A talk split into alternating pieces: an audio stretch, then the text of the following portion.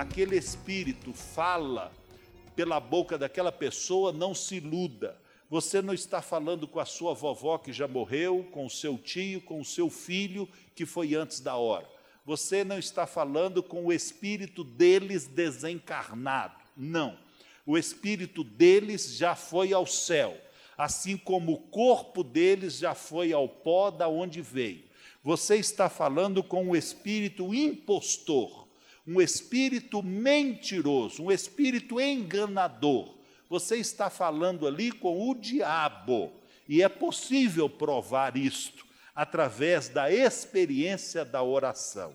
E ali no Éden, naquela primeira sessão espírita do mundo, quando o diabo usa um corpo que não é dele, ali Deus teve, pelo pecado, desobediência do homem, Deus teve que descer à terra e tomar uma nova providência.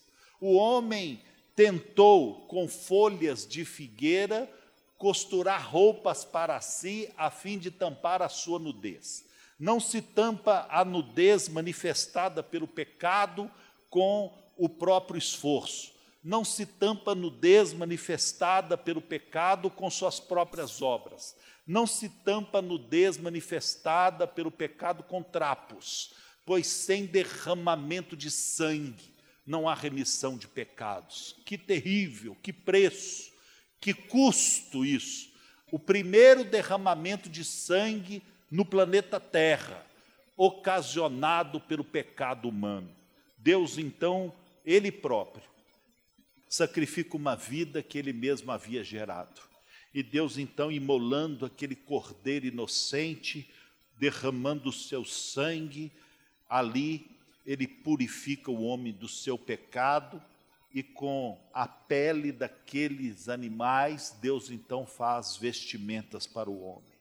Esta é a pregação do Evangelho. Sem derramamento de sangue não há remissão de pecados. Mas ali também Deus proferiu uma promessa: não será para sempre assim não será para sempre através do sangue das ovelhas, dos touros, dos cabritos. Não será para sempre assim. Haverá um dia em que o justo, inocente, imaculado, aquele mais sublime que os céus, ele se oferecerá em resgate de muitos. Porque Deus amou ao mundo de tal maneira que deu o seu Filho unigênito para que todo que aquele crê não pereça, mas tenha vida eterna. Jesus Cristo, homem, se entregou a si mesmo, ninguém tomou a sua vida, ele se deu e verteu o seu sangue precioso, imaculado, na cruz do Calvário. O sangue de Jesus tem poder de nos purificar de todo pecado. Esta mensagem que Deus passou para Adão e para Eva esta mesma mensagem foi repassada aos seus descendentes. Abel ouviu e aceitou, Caim não. Caim continuou com os seus próprios pensamentos, com a sua própria ideologia, com o seu próprio raciocínio, tentando resolver o problema pelo trabalho, esforço, pela dedicação de suas próprias mãos. Até hoje existem Caíns na terra e até hoje existem Abéus na terra. O Abel é aquele que se achega a Deus pelo sacrifício do derramamento do sangue, aquele que aceita Jesus Cristo, que derramou o seu sangue na cruz do Calvário. Esse é o seguidor de Abel, mas aquele que tenta o contato com o céu, aquele que tenta lograr um lugar ao céu através de suas obras, através de seu esforço pessoal, através do seu sacrifício íntimo. Esse é o seguidor do Caim. Não por obras, para que ninguém se glorie, pois somos feitura dele, criado para as boas obras. O meu pai gostava de dizer assim: você faz o bem, você age de maneira correta, você anda na honestidade.